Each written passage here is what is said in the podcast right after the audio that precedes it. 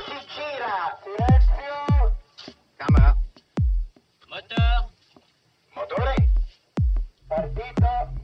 Check. Odissea 14702 prima. Avanti. Azione. Les podcasts de la Cinémathèque.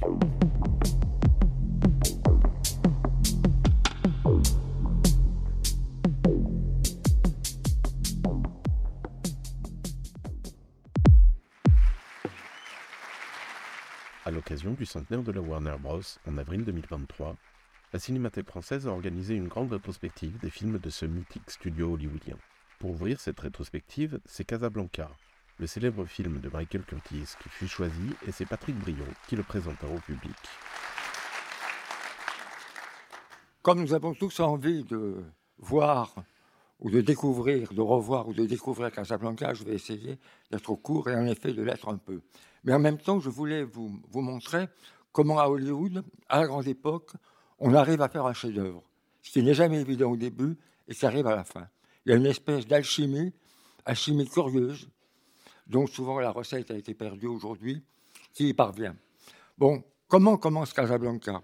Casablanca commence le 8 décembre 1941, c'est-à-dire le lendemain de Pearl Harbor, permet de vous rappeler c'était le 7 décembre, lorsque le lecteur de la Warner lit une pièce qui n'a jamais été montée encore, qui s'appelle Everybody Goes Through It. À l'époque, les grands studios lisaient tout ce qui sortait, la plupart du temps en bonne feuille, avant que le livre ne sorte, voyaient toutes les pièces, qu'elles aient été montées ou non, pour faire des petites notes qu'on envoyait au studio. Et on voit à quel point, dans le cas de Casablanca, naturellement, comme c'est le cas pour d'autres films, tout ceci fonctionne admirablement. Admirablement, puisque quatre jours après que le lecteur du studio ait fait son petit rapport, Al Wallis, dont on parlait à l'instant, lit le, ce rapport alors qu'il était dans le train, trouve le sujet assez intéressant, donc immédiatement une option est prise, un contrat est fait, et en fait, cinq semaines après, il y a un contrat entre les auteurs de la pièce originale et la Warner. À ce moment-là, vont se poser divers problèmes. Premier problème, qu'est-ce qu'on va prendre comme metteur en scène? Alors on s'est dit, c'est un film qui se passe non pas en Europe, mais avec des Européens. Donc on pourra prendre un cinéaste européen. Donc on va en parler à William Wyler, qui, comme nous le savons tous, était alsacien. Or, William Wyler était en train de jouer au gin avec Daryl Evzanu, qui n'avait qu'une envie, c'est qu'on lui foute la paix, qu'il puisse gagner.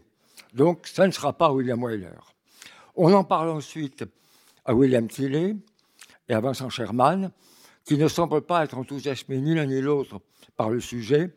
Eh bien, il reste Michael Curtis, qui n'est pas du tout, ça serait péjoratif de dire ça, l'homme à tout faire du studio, mais c'est l'homme qui est capable de tout faire, ce qui est tout à fait différent, et d'accumuler que ce, tous les chefs-d'œuvre, que ce soit des films de pirates, des westerns, des films sociaux, etc. Donc, ça va être Michael Curtis. Reste le problème de l'interprétation. Dans un premier temps, on, décide Denis Morgan, Anne Sheridan et Denis Morgan, Anne Sheridan, le, le troisième naturellement va me revenir. Bon, et Ronald Reagan. Pourquoi, pourquoi Ronald Reagan, Anne Sheridan et Denis Morgan C'est parce qu'ils sont sous contrat à la Warner, ils sont payés toutes les semaines, donc il faut les faire travailler. Mais rapidement, on va découvrir que ce ne sera pas ce trio-là qui va rester. Et c'est ça qui est étonnant. Aujourd'hui, quand nous voyons, nous découvrons, revoyons Casablanca, on peut se dire que dès le départ, ça devait être les trois acteurs qui sont là. Ça ne pouvait pas être quelqu'un d'autre. Et c'est comme ça qu'on va arriver à ce choix. Denis Morgan, destiné à jouer le rôle que jouera Bogart, on le trouve peut-être avec raison manquant de charisme, et on décide de confier le rôle à George Raft. George Raft, bien connu notamment pour Scarface, qu'il jouait avec Paul Muni. Or, George Raft a une très mauvaise habitude, c'est qu'il il lit les scénarios, il discute sans arrêt, et il trouve que le sujet, qui, n'est pas un personnage qui lui plaît assez, donc il dit non. Il va lui arriver la même chose dans Aïsera, le superbe film de Raoul Walsh, c'est qu'il il a pris l'habitude en fait de dire non. Chaque fois qu'il dit non, ben, il est remplacé par Bogart. Bon, il est évident que nous avons gagné. Georges Raff est un très bon acteur, mais nous avons gagné. Le rôle féminin. Donc, dans un premier temps, c'est Anne Sheridan. Ravissante Anne Sheridan, joue notamment avec Errol Flynn. Or, on se dit, le personnage est un personnage euh, européen, il vaudrait mieux prendre une européenne. Bon, pourquoi pas Donc, existe Anne Sheridan, et on pense à Eddie Lamar, qui n'était pas un mauvais choix, mais Eddie Lamar est, sous contrat à la Metro Golden Mayer, et Louis B. Meyer n'a aucune envie de la prêter, enfin, ou de, plutôt de la louer au studio, donc ça ne sera pas Eddie Lamar. On pense à Michel Morgan, parce qu'elle est française. Finalement, ça ne sera pas non plus Michel Morgan, mais elle jouera dans un autre film de Michael Curtis plus tard, on le sait. Finalement, ça va être, le choix se porte sur Ingrid Bergman, qui est sous contrat avec David Selznick. Il faut discuter un peu avec Selznick, qui finalement accepte. Alors, le troisième personnage, Ronald Reagan, qui, contrairement à la euh, notoriété qu'il a, était un très bon acteur. Parce que d'une part, il n'a pas été un mauvais président, mais il, était en tout cas un très bon acteur. Donc, ça ne sera pas, malgré tout, Ronald Reagan, et on lui préfère Paul Enride, qui était à la mode, surtout depuis qu'il avait joué avec Betty Davis et qu'il avait partagé une cigarette avec elle. Pour jouer le Major Strasser, qui est le, le- le nazi du film, on pense à Otto Preminger. Pourquoi Preminger? Parce que Preminger adore jouer les nazis.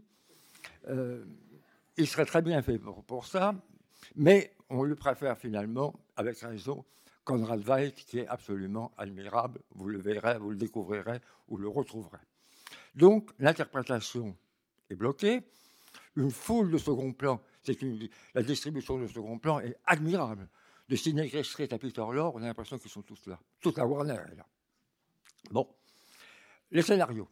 Alors, on engage les frères Epstein, Philippe et Julius, mais comme toujours aux États-Unis, euh, c'est rarement un seul scénario.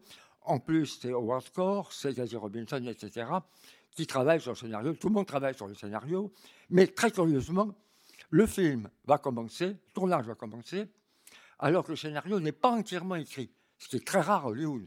D'habitude, on change énormément les scénarios, on le sait, mais une fois que le scénario est fait, on tourne. Là, on commence à tourner. L'urgence, l'urgence, en fait, c'est la situation internationale. Très justement, tout à l'heure, on vous a dit à quel point euh, la Warner était sensibilisée par la situation. Un film de propagande, mais propagande dans le meilleur sens. Il ne faut pas oublier que la Warner était le studio qui était le plus proche de l'administration Roosevelt. Beaucoup de films de la Warner, un jour on pourra en parler, ça nous prendra un moment, ont été faits à la demande de Roosevelt. Notamment un film aberrant qui s'appelle Mission to Moscow, qui est réalisé par Michael Curtis, aussi, qui est à la gloire de Staline. Qui a d'ailleurs valu au moment de- des persécutions macartistes des problèmes à Jacques Warner. Donc, les scénaristes se succèdent et on commence le tournage. Et à ce moment-là, les deux acteurs principaux manifestent leur personnalité. Bogart dit Mais attendez, moi j'en ai un peu assez de jouer tout le temps les mauvais garçons. J'aimerais bien que ce soit, moi qui parte avec l'héroïne. Je ne vous dirai pas avec qui, l'héroïne part, rassurez-vous. Donc Bogart dit écoutez, un mauvais garçon, ça commence à me fatiguer un peu. Et de l'autre côté, Paul Enray dit mais attendez, moi, depuis que j'ai séduit Betty Davis, il est évident que c'est moi qui dois partir avec l'héroïne. À tel point qu'Ingrid Bergman, et ça c'est quelque chose de formidable, quand commence le tournage, donc sans un scénario définitif, et il dit à Michael Curtis, écoutez, moi j'ai un problème, j'ai lu le scénario, mais je ne sais pas avec qui je pars à la fin. J'ai tout de même besoin de savoir est-ce Bogart ou est-ce Enrise. Et quand vous verrez le film, ou quand vous le reverrez, et ça fait très... Moi, je, je l'ai revu dès que j'ai appris ça. J'ai revu depuis plusieurs fois. Et c'est très intéressant. Euh, Michael Curtis lui a dit, écoutez, moi, j'en sais rien non plus. Donc, jouez au milieu. Jouez de façon que n'importe laquelle de ces deux possibilités soit parfaitement crédible. Et en fait, c'est exactement ce qui se passe dans le film. Vous allez vous en rendre compte. Donc, ben, je vous laisse vous en rendre compte.